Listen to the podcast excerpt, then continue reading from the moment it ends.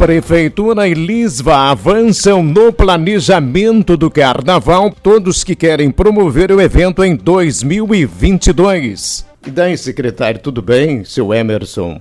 Nós já vimos tratando do assunto, sim. Né? Há um tempo atrás, nós tivemos reunido com a Lisva, né?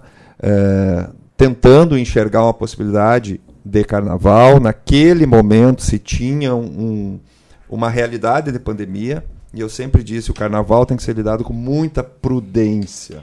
Né? Muita prudência. Então, naquele momento, nós tínhamos dois formatos possíveis de carnaval. Né? Tá vendo ali, ó, amanhã, 8 horas da manhã, anúncio dos novos secretários. É, precisa saber quais as pastas, né? tá bom. Vamos lá. Estarei ouvindo. E voltando ao carnaval, nós tivemos uma primeira reunião, então, vendo que maneira seria possível realizar um carnaval. Nós, uh, junto com a Lisa, chegamos. Uh, e é consenso, não tem como ser. Naquele momento seria possível vários formatos de carnaval. Só que na, naquele, naquele período ali a, a Omicron surgiu. Né? E as coisas começaram a mudar no mundo. Né? Então, uh, nos meus pronunciamentos e também com o pessoal da secretaria, nós sempre dizemos: olha, o carnaval vai ser lidado com muita prudência. Tá? Uh, vai ser possível ser na rua, por exemplo, que é o plano A? Aquele velho tradicional na rua. Uhum. Acho muito difícil. Né? E não tem como prever. O carnaval é 1 de março. Né? Temos aí, tínhamos na época três meses ainda né, para não tem como prever daqui a três meses. A gente não sabe. E ao mesmo tempo tem a preocupação das escolas, né, secretário, com o tempo para organizar. É, justamente. Tínhamos um plano B, que seria um carnaval dentro do Parque de Chimarrão, aí seguindo os protocolos, né? É, como se vem fazendo todos os outros eventos, né? E agora nós podemos até pensar num terceiro plano, né? Um plano C, que seria live, de novo, como nós fizemos esse ano. Por que, que nós podemos pensar essas três formas? Porque nós não sabemos como será daqui a dois, três meses a pandemia. Né? Então, eu a minha opinião, nós vamos voltar a nos encontrar com a Lisva. Né? Me parece que é prudente não se ter o carnaval de rua, né? neste momento, nem, nem se pensar algo nesse sentido, a não ser que tenhamos aí uma revolução, uma melhora, e que bom que tivéssemos, né? Todos nós torcemos para que a vida volte ao normal mais.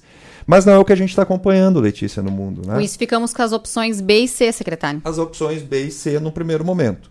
A ah. pasta entende que, que a pandemia pode, pode voltar a prejudicar esses eventos que, que utilizam e que precisam ter mais público, e aí eu já estendo para para o futebol, por exemplo. A gente teve nessa reta final competições com a presença de público até semana passada.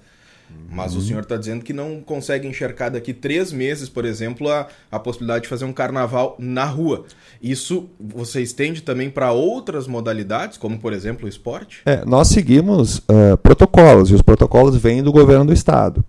Por exemplo, se tem um protocolo com aumento do número de pessoas em, em eventos fechados e a liberação. Nas escolas, não. Se seguiu o protocolo praticamente ali desde agosto do retorno, novembro, o mesmo protocolo rígido.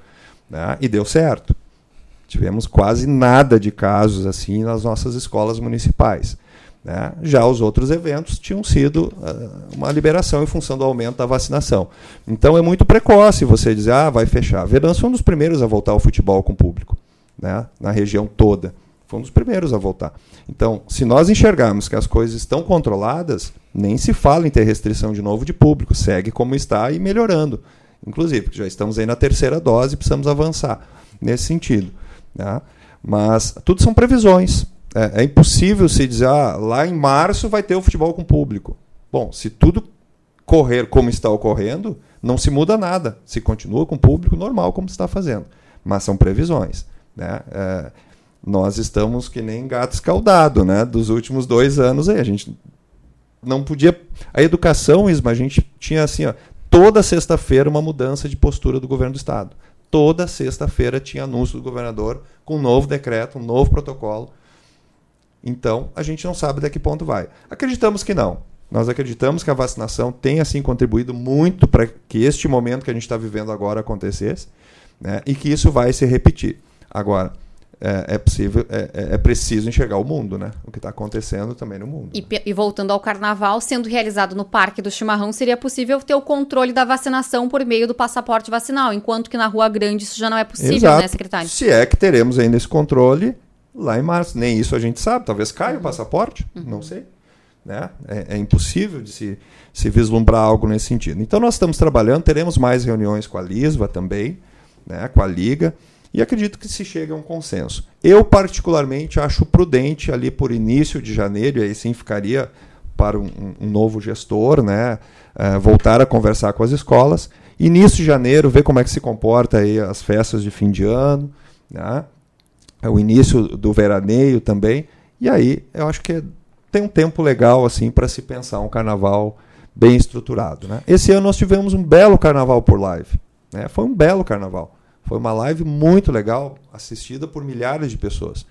Mas acho que dá para avançar, sim, num modelo mais presencial e, quem sabe, mais controlado, né, Letícia? E sem escolha de rainha e princesas. Isso não está ainda não tá definido. definido 100%. Né? Deixa eu voltar para a educação, professor Mas, Emerson. Um se tivermos, pode ser também de uma maneira controlada, por que não? Uhum. Né? Poderíamos ter o concurso Poderíamos sendo realizado. ter o concurso, sim. A exemplo do interior, que já se organizou os blocos e, e, estão com, com é. as datas definidas. Daquela já, né? reunião que eu falei há semanas atrás, nós já tínhamos definido, sim, que poderíamos ter um evento bem bacana, quem sabe no Parque Chimarrão, né? Onde a gente consegue ter um certo controle. E trazendo né? um contexto de região, Santa Cruz do Sul há cinco anos não vem realizando o carnaval e anunciou que vai ter um formato diferenciado dentro do ginásio poliesportivo do Parque da Oktoberfest. Então, por que não? Né? Quem sabe não é um quarto modelo que surge aí, né? E que a Lisa me parece que também já, já pensa algo nesse sentido. Nesse sentido. Eu acho que o interessante é sentar, conversar, ver possibilidades maduras e prudentes, né? Para que a gente possa assim uh, não deixar de ter Isma nenhum evento cultural esportivo, porque esse ano nós não deixamos de ter nenhum evento cultural esportivo. Aliás, já estamos prevendo o primeiro do ano, que é o Terno de Reis. Né? Já temos quatro grupos inscritos para o dia 9 de janeiro. Né? Então, segue o baile. Né? Tivemos recentemente eleições de diretores e vices das escolas. Posse e o ano letivo. Já está tudo certo? Tudo alinhavado. Então nos conte. Conto. A posse do, das novas equipes gestoras ocorre no dia 4 de janeiro na Câmara de Vereadores, a partir das 9 horas. A imprensa já está aqui sendo convidada ao vivo. Uh, e o ano letivo né, das EMEIs. É, nós retornamos ali no dia uh, início de fevereiro, dia 13 de fevereiro. Tá? E o ano letivo uh, do ensino fundamental no dia 21 de fevereiro. Os professores voltam um pouquinho antes para formações. Né? 21 de fevereiro, a criançada está tomando conta das ruas. Está tudo muito parado na cidade, né, Carlão? Verdade. Que avaliação o senhor faz do ano que está finalizando e o que, que projeta para a educação em 2022, levando sempre em consideração essa questão da indecisão em relação à pandemia? É, nós vemos com preocupação em termos de aprendizado. Né? E nós estamos trabalhando uh, neste foco.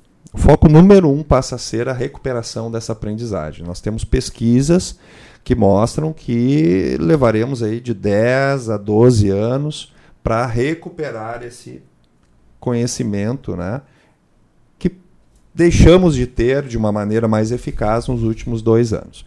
Nós retornamos assim que possível ao modelo é, totalmente presencial, né, das nossas escolas e tivemos uma adesão, isso, as nossas entrevistas aqui, nós discutimos uh, esse assunto de mais de 90%, 95% de retorno presencial, né, somente alunos, então, com atestado, enfim, com alguma comorbidade uh, em casa.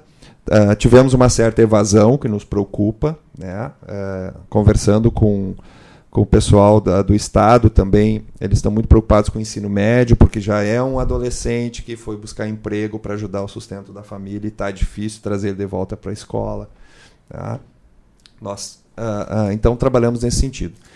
Foi um ano muito produtivo também na área da educação. Né? Nós tivemos, uh, fornecemos formações o ano inteiro para a nossa rede de ensino, tanto fundamental quanto infantil né? iniciando ali pelo uso das tecnologias, bem lá no início do ano, uh, para que o professor pudesse ter menos trabalho e mais acesso e mais domínio dessas ferramentas que se apresentam. Né? Uh, tivemos a aquisição de muitos equipamentos também para as escolas, lançamos o plano de obras, né? obras realmente uh, solicitadas há anos pelas nossas escolas, essas obras continuam. Né? Uh, estamos acompanhando, seguidamente saio com o prefeito Jarbas para a gente acompanhar essas obras. Né? A Dois Irmãos passou por uma reforma profunda, está em fase de finalização. Iniciamos agora Nossa Senhora de Fátima, lá no Campo Grande, uma imensa reforma também. É, Narciso está em reforma ali na Tangerinas, vai ganhar inclusive uma quadra coberta. Dois ginásios foram, uh, estão sendo recuperados, piso uh, da Otto, piso da Coronel Tomás, uh, o telhado da Coronel Tomás, o telhado da, da, Macedo, o telhado da Alfredo Scherer. Né? Então, as obras estão acontecendo. Né? Só não aconteceram mais por problemas das empresas mesmo, como eu já repercuti antes, né? as empresas estão vindo aí com suas documentações e seus impostos atrasados e para participar do certame, né?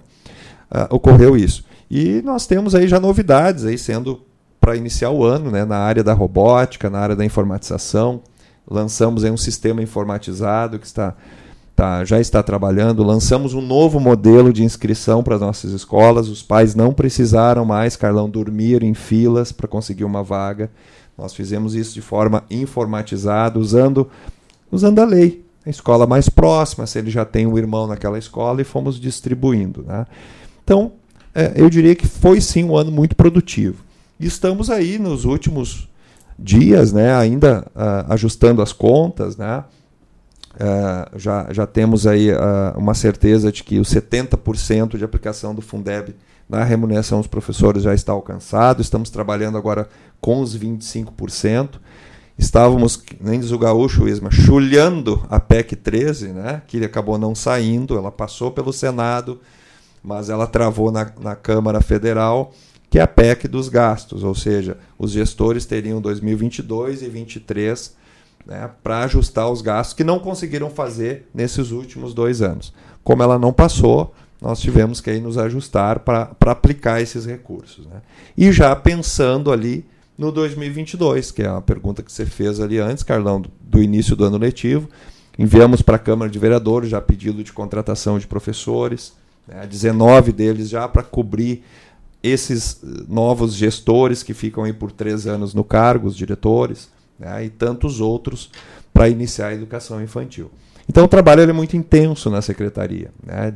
Ele começa ali no dia 2 de janeiro e ele vai até o dia 31, meio-dia, sem parar, é frenético. O senhor não vai tirar férias, então? Eu vou tirar alguns dias, alguns poucos dias agora em janeiro, mas já quero estar de volta para acompanhar o início do ano letivo. E a EMEI Shangri-La vai ser inaugurada em 2022. Se o governo federal tomar uma atitude, sim. Né? Pois hoje, é, aliás, hoje, há dois anos, não vem recurso, ela está 87% concluída.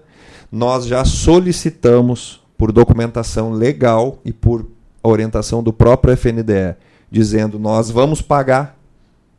Nós vamos pagar, nós temos o recurso. Nós vamos terminar a obra. Depois, lá, nos mandem o recurso. Não estamos conseguindo essa resposta. Autorização. É, a autorização. Né? Uh, e nos preocupa. Por nós, teríamos iniciado este ano já terminando ela. Tínhamos recursos para isso.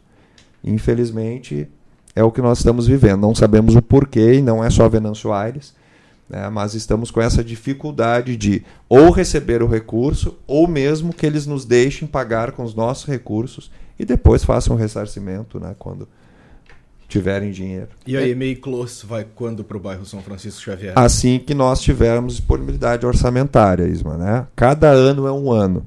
Esse ano nós tivemos uma reversão orçamentária do primeiro trimestre para cá. Nós iniciamos o ano com déficit na educação e logo depois a economia se recuperou, tivemos um incremento, Letícia, da CE, né, um milhão e meio. São receitas que não, não estavam contabilizadas. Né? Assim que tivermos é, recursos, né, capacidade orçamentária, sim, inicia a obra. Não queremos fazer como a Imã Shangri-La, por exemplo, que é via o PAR, via governo federal, para a gente não ter que ficar sete anos esperando uma crédito ficar pronta.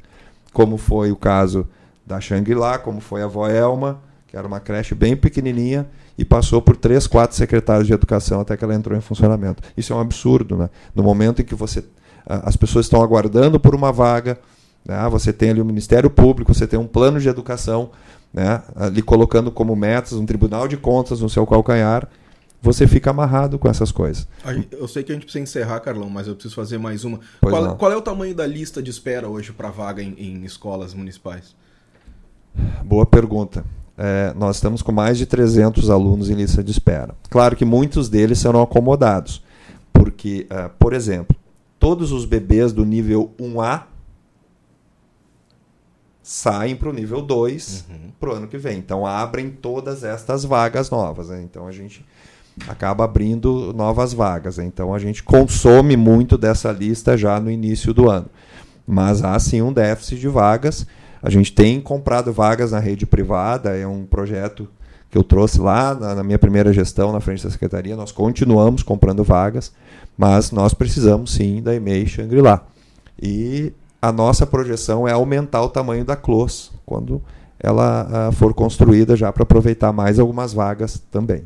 Secretário Emerson, muito obrigado pela participação. Feliz ano novo, boas férias pequenas e volte com muita energia para 2022. E boas notícias, né, Carlão? É, principalmente isso, né? Ele vai ter um tempo para descansar, para depois chegar e anunciar as grandes novidades. É, e a partir de amanhã ele vai vai ficar só com uma secretaria. Exatamente é, por isso que... 8 horas da manhã, o prefeito Jarbas da Rosa vai anunciar a expectativa de três novos secretários municipais, né?